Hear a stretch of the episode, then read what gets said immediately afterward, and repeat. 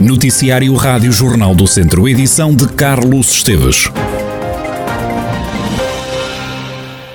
A Assembleia Municipal de Carregal do Sal aprovou por unanimidade uma moção contra a Câmara Municipal de Nelas, promovida pela população de Beijós, pela ação e inação da autarquia sobre a poluição da Ribeira de Travassos. O presidente da Junta de Freguesia de Beijós, Carlos Batista, disse à agência Lusa que apresentou a moção a pedido do movimento Pro Ribeira Limpa. O autarca explica que a Ribeira de Travassos continua com espuma branca e por vezes a água apresenta um tom escuro. Carlos Batista diz que a moção é apresentada pela aneção e inação da autarquia de Nelas. O autarca lembrou que já este ano se realizaram dois encontros entre as duas câmaras, de Carral do Sal e também de Nelas, e uma reunião em fevereiro também com o movimento Pró Ribeira Limpa junto da ETAR para tentar ver o problema resolvido. O Presidente da Junta de Beijós quer que seja responsabilizado quem tem responsabilidade, porque a resposta da Agência Portuguesa do Ambiente é que as coisas estão a funcionar bem e tem análises dentro dos parâmetros. O Presidente da Junta diz que as análises podem estar certas, mas o que se vê olho nu é que há espuma à superfície da água. A Rádio Jornal do Centro tentou contactar o Presidente da Câmara de Nelas. Até agora não nos foi possível ouvir Joaquim Amaral. O Conselho de Sinfãs tem quatro novos médicos. Os profissionais foram contratados pela autarquia por um prazo de três anos que pode ser renovado. A chegada destes médicos surge no âmbito do programa de apoio para atrair médicos de família para o Conselho, com a atribuição de uma ajuda mensal no valor de 200 euros.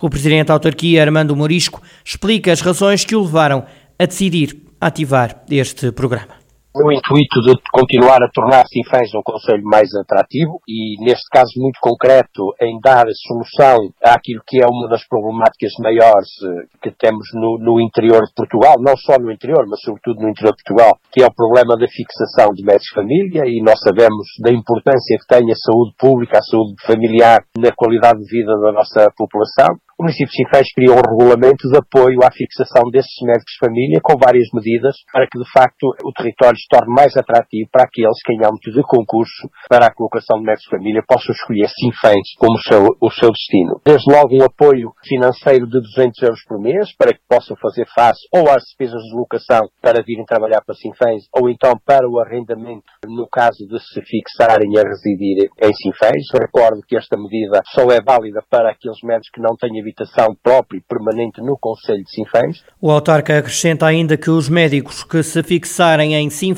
vão ter outro tipo de incentivos. Mas não só, mas também um outro tipo de medidas, como a isenção eh, até 30% do pagamento da taxa de resíduos sólidos e da taxa de água e de águas eh, residuais, a entrada gratuita em todos os espetáculos culturais e recintos esportivos, incluindo as piscinas municipais no Conselho eh, de Sinfãs, e o médico se optar por construir aqui a sua própria habitação e permanente, também a isenção na totalidade das, das taxas referentes a essas mesmas licenças. É, é certo que hoje, neste tempo, deliberamos atribuir quatro apoios, houve um concurso e de facto foram quatro os médicos de família que se fixaram no Conselho de Sinfãs, que nos permite ter uma cobertura atualmente de 100%, mas há que continuar este trabalho, a continuar a reforçar a atratividade do Conselho de Sinfãs e ter aqui a solução deste problema que nós esperamos que seja contínuo e, portanto, que, que ao longo dos anos vamos encontrando essas soluções e temos a nossa população, de facto, com acesso a médico de família, com a importância que isto tem para a qualidade de vida desta mesma população. Armando Morisco, presidente da Câmara de Sinfãs, que através de uma medida de incentivo conseguiu contratar quatro novos médicos para o Conselho do Norte do Distrito de Viseu. Ora, a comida servida nas escolas do Conselho de Viseu, que era alvo de críticas por parte dos pais e das escolas, foi retirada. O anúncio foi feito pelo vereador da Educação na Câmara, Pedro Ribeiro, na reunião do Executivo Municipal. Relativamente às emendas e à alimentação nas nossas cantinas, os processos estão a ser todos polidos. Ou seja, se havia um tipo de emenda que era uma emenda que os encarregados de educação já tinham identificado e as escolas também, que devia, não devia continuar a ser servida, foi retirada. Se havia situações uh, em que era, é necessário uma. Uh, uh, te, periodicamente uma ida dos serviços da educação, dos encarregados, dos serviços, dos nossos serviços de educação, dos encarregados de educação às escolas, isso foi feito e está a ser feito com uma frequência de facto mensal. Um, em todas as visitas que tenho feito às escolas, e é todas as semanas, tem-me dito exatamente que não tem havido problemas também com a parte do, uh, do, do, facto da comida estar quente quando é servida, quando é feita num local e é servida do, noutro. Pedro Ribeiro, vereador da Educação na Câmara de Viseu. Mais de uma centena de fotógrafos nacionais e internacionais vão marcar presença em mais um festival de imagem da natureza que decorre este fim de semana nos dias 6, 7 e 8 de maio em diferentes locais da Vila de Vozela. O presidente da Câmara, Rui Ladeira, revela como vai ser esta edição número 11 do festival. Festival de Imagem de Natureza é o grande referencial da especialidade, neste caso não só da natureza, mas também da fotografia, que já vai para a sua 11 primeira edição, designado por In Situ. Este In Situ, como a 11 primeira edição do Festival de Imagem de Natureza em Vozela, atrai muitos apaixonados da fotografia e da natureza que vêm de todos os pontos do país, larga centenas, durante o fim de semana, neste caso de 6 a 8 de maio, ou seja, no, no próximo fim de semana, deslocam-se a Vouzela para não só contactar entre si, mas sobretudo poder desfrutar daquilo que são os melhores trabalhos que se fazem em Portugal e no mundo, porque muitos deles trabalham fora de porta, são profissionais, outros são só amantes da, da fotografia e, portanto, é uma estratégia e é algo que já está de forma muito consolidada nos portugueses e, em particular, neste nicho muito relevante que é a natureza e a fotografia associada de interpretação. O autarca adianta ainda que vão ser atribuídos vários prémios. Este evento começa na sexta-feira com um, a atribuição no genérico fotógrafo do ano,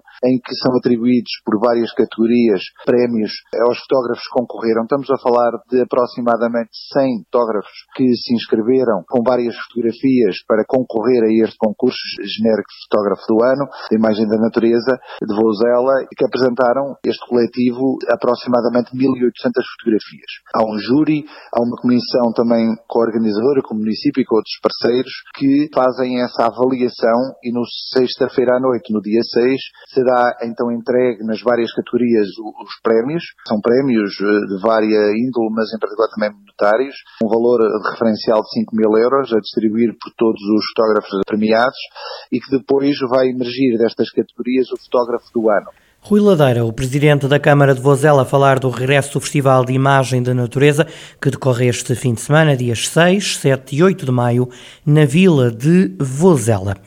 Terminou com a vitória do Ferreira Daves, o derby distrital no Campeonato de Portugal. A equipa de Ricardo Duarte venceu o Castordeiro por 1-0. O treinador do Ferreira Daves entende que a sua equipa esteve forte no jogo e soube sofrer no final para garantir três importantes pontos na luta pela manutenção. São três pontos que nos mantêm no nosso objetivo. Teria que ser assim. A explicação dos três pontos é estávamos no jogo muito determinados, sabendo que o Castro é excelente equipa que todos nós reconhecemos o valor, mas eh, dentro do campo eh, mostramos que somos uma equipa forte, uma equipa coesa. Foi um jogo muito emotivo, um jogo difícil. O Castro tem um poderio muito forte e nós conseguimos contrariar. Estamos bem, estamos concentrados. A equipa, os meus jogadores, acho que foram excepcionais é, nos, nos, minutos finais souberam sofrer, que o Castro foi à procura do empate, do golo, e nós soubemos sofrer, soubemos defender, e acho que estamos de parabéns. Com a vitória diante do Castro Daire, o Ferreira Daves passa a depender só de si para garantir a manutenção. Uma vitória em Gouveia faz desde logo o clube do Conselho de Sátão garantir a permanência no Campeonato de Portugal. Ricardo Duarte espera que os jogadores façam tudo para que o clube não morra na praia.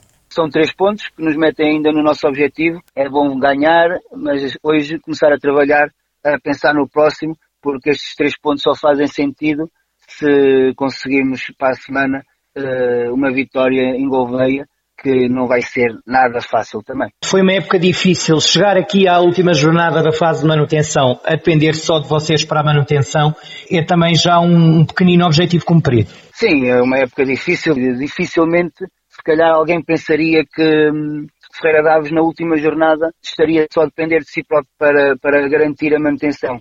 Acho que dificilmente alguém pensaria nisso. Acho que os jogadores uh, superaram-se, trabalharam muito. Agora, não podemos, não podemos, como se diz, morrer na praia. Acho que seria, acho que seria um, um frustrante e temos de trabalhar muito para, para conseguir o principal objetivo, Ricardo Duarte, o treinador do Ferreira Daves. Ora, do lado do Castro Daire, Vasco Almeida lamentou a derrota, que adiou a decisão da permanência para o lado dos castrenses.